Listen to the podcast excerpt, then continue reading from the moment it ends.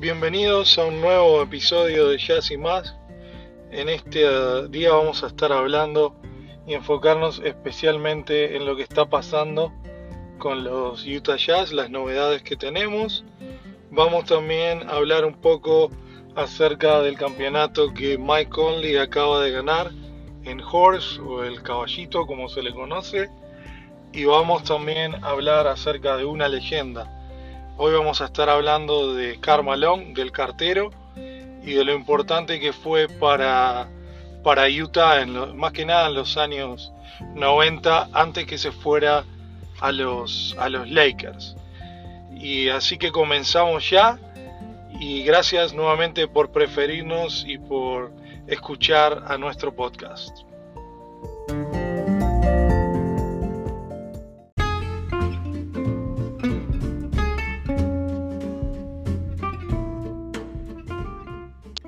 Ahora vamos a hablar un poco de las noticias más recientes de los Utah Jazz. Algo que salió el día 23 de abril del año 2020 dice que la relación parece entre Rudy Gobert y los Jazz empezó mucho antes de que se empezó a romper mucho antes de que pasara esto del COVID-19 o el coronavirus. Algo importante es que las dos estrellas de la franquicia han mantenido poco contacto, ya sea telefónico o, después de la infección. el poco cuidado que pareció tener Gobert y cómo terminó contagiando eh, a, Donovan Mitchell parece que, sigue siendo el, el, causante de todo esto. Las fuentes cercanas de los Jazz son un poco contradictorias. Un medio de Athletic ha publicado informaciones en direcciones muy distintas. Eh, Tony Jones, uno de los periodistas quizás más importantes o más cercanos del equipo, asegura que la franquicia no tiene intención de traspasar ni a Gobert ni a Mitchell en un futuro cercano. Eh, David Aldrich, que es un periodista importante en la NBA, dice que, y también jugador, no, verdad, ex jugador, dice que en su opinión había rumores desde antes de que trajera la enfermedad de que los ya se habían cansado un poco de Gobert. No significa que le ofrecieron por ahí de forma activa que tratarían de cambiarlo, pero sí que, está, lo iban a poner como disponible. Por lo menos eh, es lo que se habla del, del jugador defensivo del año, ¿no verdad? De dos veces jugador defensivo del año. Así que para Ulrich no le sorprendería que Utah Jazz lo traspasara después de esta temporada.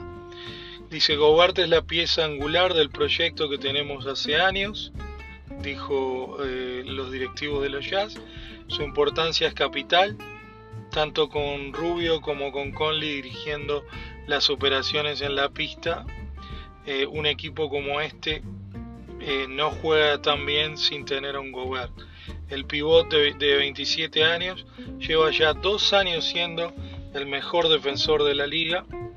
Está promediando, como dijimos este año, 15.1 puntos por partido, 13.7 rebotes y dos tapones, que es muy, eh, son números muy importantes. Y vamos a seguir hablando un poco más del equipo cuáles son algunas de, algunas de las noticias que tenemos acerca de lo que está sucediendo.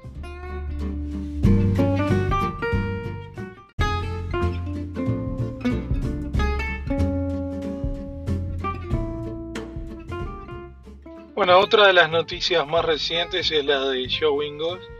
Joe Ingles dijo hace muy poco que él se encontraba un poco pesimista acerca de que volviera la NBA, por más de que se ha aprobado para el día primero de mayo del 2020 para que los equipos en los cuales los estados o, gobiernos de ese, lugar aprueben eh, las restricciones que se levanten para los negocios para que los jugadores puedan empezar a practicar. Y seguramente Utah ya sea uno de los equipos pero algo que, que ha dicho Ingalls es que él se va a eh, estar preparado en caso de que esto pase, de que volviera la NBA.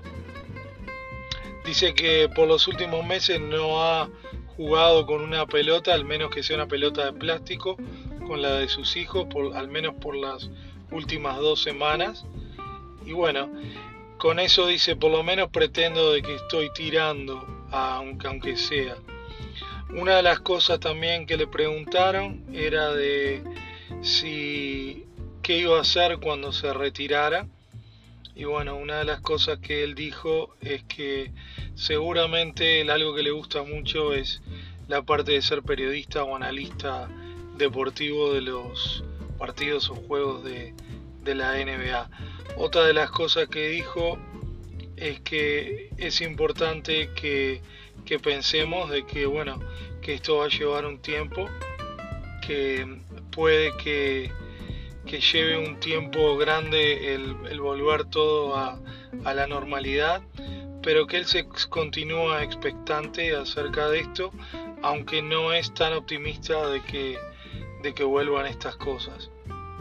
Él también dijo que seguramente cuando todo termine va a regresar a su nativa Australia y no sabe lo que va a hacer en ese momento, pero que eh, estuvo hablando con el comentarista de los Utah Jazz, Craig Bollerjack, y él le dijo que, que, bueno, que le gustaría ser un analista con él o, o incluso tomar hasta, hasta su lugar. ¿por qué no? Así que esa sería una de las noticias con respecto a, los jazz que tenemos, con respecto a Ingles. Vamos ahora a hablar y a hablar un poco más acerca de Conley, de lo que fue su, su primer campeonato ganando el horse o el caballito. Y bueno, y también de la importancia que tiene para la NBA, que parezca un título un poco tonto o no, es otro título más que se suma a los Utah Jazz y bueno, y se agrega también para, para Mike Conley que no estaba teniendo un buen momento en el Jazz, pero que aprovechó este tiempo de la pandemia para ganar este, este título o este juego que, que ESPN organizó. Así que bueno, vamos a hablar un poco de ello.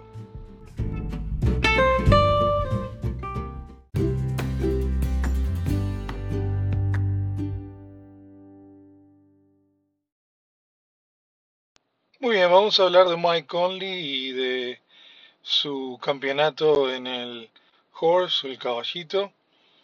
Para los que no saben, Conley ha perfeccionado esta actividad, ¿no verdad?, de jugar al, horse eh, por muchos años. Parece que, que él el jueves pasado le ganó, ¿no verdad?, al, al base de los Chicago Bulls, Zach Lavin y una de las razones que le dice que juega Horse todos los días, eh, luego de cada, después de cada vez que termina de hacer ejercicios, juega al Horse y lo ha perfeccionado durante estos últimos años.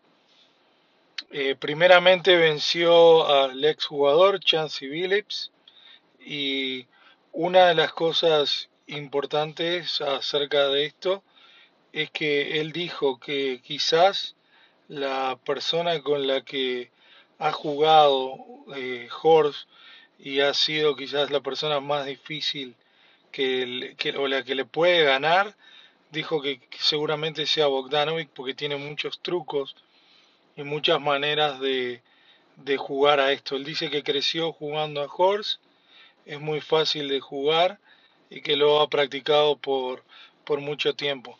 También dice que una de las personas que, que podría ganarle, que ha jugado antes con él en su equipo cuando jugaban en Memphis, era Vince Carter.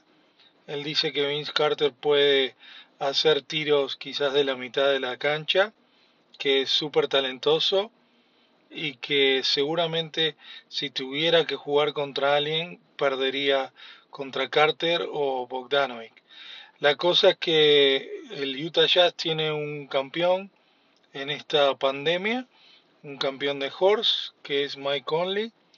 Y, bueno, se, ya se está diciendo que el año que viene va a haber un nuevo campeonato y que Conley seguramente sea el defensor del título, así que Felicidades para Mike Conley con este campeonato de Horse y para Utah y esperamos que pueda defender el, el título. Ya se ha invitado para la próxima Bogdanovic para que participe de él y puede ser que Carter, ya como un jugador retirado, también pueda participar a la vez.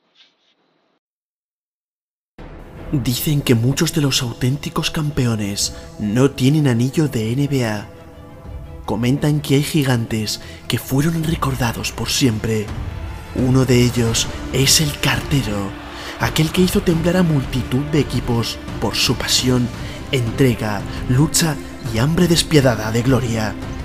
Y es que en la magia del básquet te haremos viajar al pasado para conocer la historia del mítico Karl Malone, un dios para Utah Jazz, un héroe para toda la mejor liga de baloncesto del mundo, todos los premios y reconocimientos posibles para uno de los mejores alápivos de la historia, una fuerza imparable bajo los aros de los años 90, una carrera llena de aventura y grandeza, pero también polémica, un dos veces ganador del premio MVP que aterriza en la magia del básquet, dejándonos correo pendiente, un jugador hecho y diseñado para ser recordado durante años y años. Una aventura simple pero embadurnada con todo lo mayor en dominio y conquista. Señoras y señores, el momento ha llegado. Esto es... Recordando la historia, Carl Malone, de Mailman.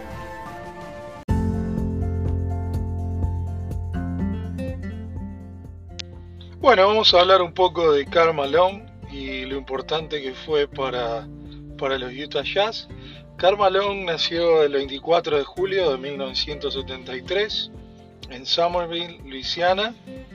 Eh, él fue miembro del Hall of Fame o del, del, Salón de la Fama, es miembro, y jugó 18 de las 19 temporadas junto a los Utah Jazz la última lo jugó con Los Ángeles Lakers, donde formaron un dúo que quizás fue uno de los dúos más importantes en la historia de la NBA, con John Stockton.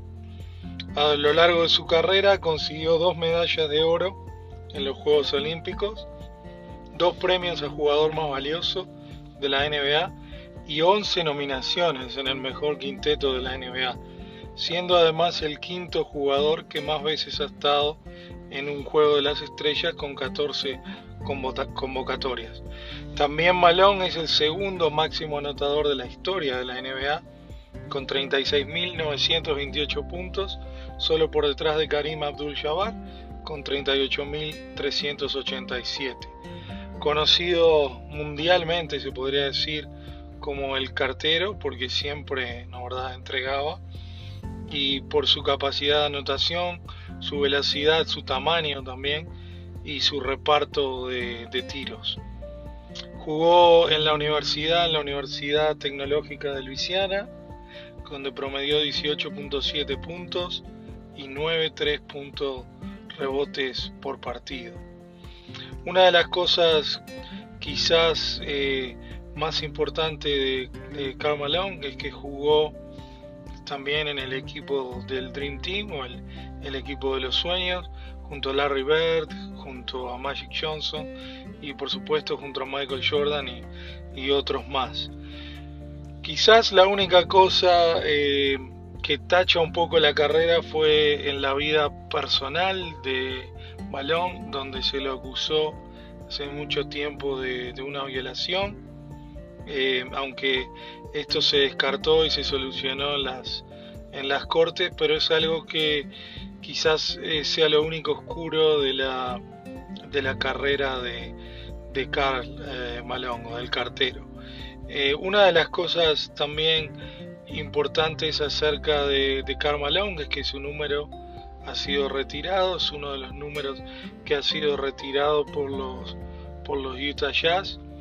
Es considerado entre los 100 mejores jugadores de la, de la historia del, del básquetbol. Y aquí hay algunos de los títulos y reconocimientos de, de Karl Malone. En 1986 fue elegido al mejor quinteto de los rookies de la NBA. Fue el MVP de la NBA en el 97 y 99 eh, cuando Jordan estaba también jugando. Sabemos que en el 97 los Bulls salieron campeones, pero el MVP de esa temporada fue Karl Malone. 11 veces, como dijimos antes, fue elegido el mejor quinteto de la NBA, dos veces al segundo mejor quinteto en el año 1988 y en el 2000, tres veces en el mejor quinteto de la NBA o el tercer mejor quinteto en el 2001 tres veces en el mejor quinteto defensivo de la NBA, 97, 98 y 99, lo que quiere decir que Karl Malone no era solo un jugador ofensivo, sino que también aportaba defensa. En el 88 también fue en el segundo mejor quinteto defensivo y fue el MVP del All-Star Game en el año 89 y 93. En uno fueron junto a John Stockton los dos MVP.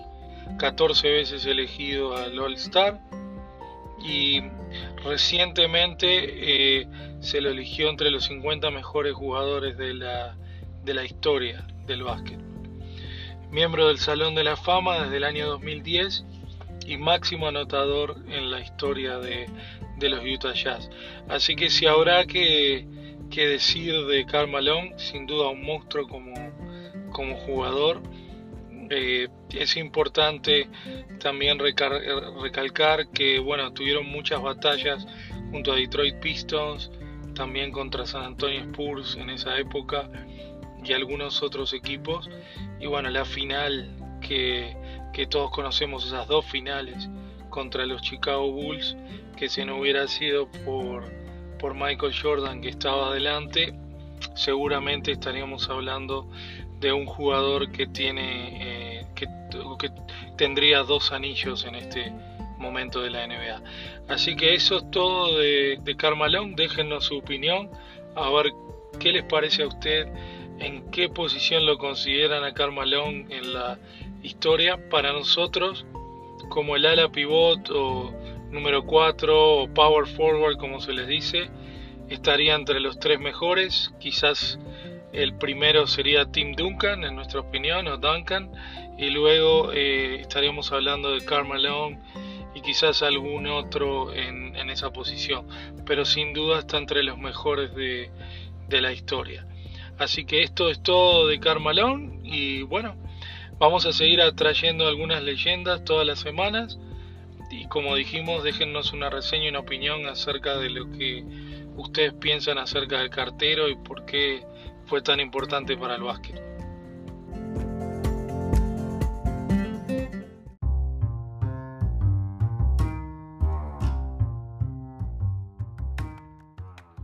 Bueno amigos y amigas y suscriptores, esto ha sido todo por, por hoy en Jazz y más. Esperemos que les haya gustado. Como siempre pueden dejarnos una reseña, una opinión y si tienen alguna idea de lo que podamos hablar en la semana anterior, eh, con gusto eh, aceptamos sus mensajes y sus comentarios. Así que hasta la próxima y nos vemos en otro episodio de Jazz y más.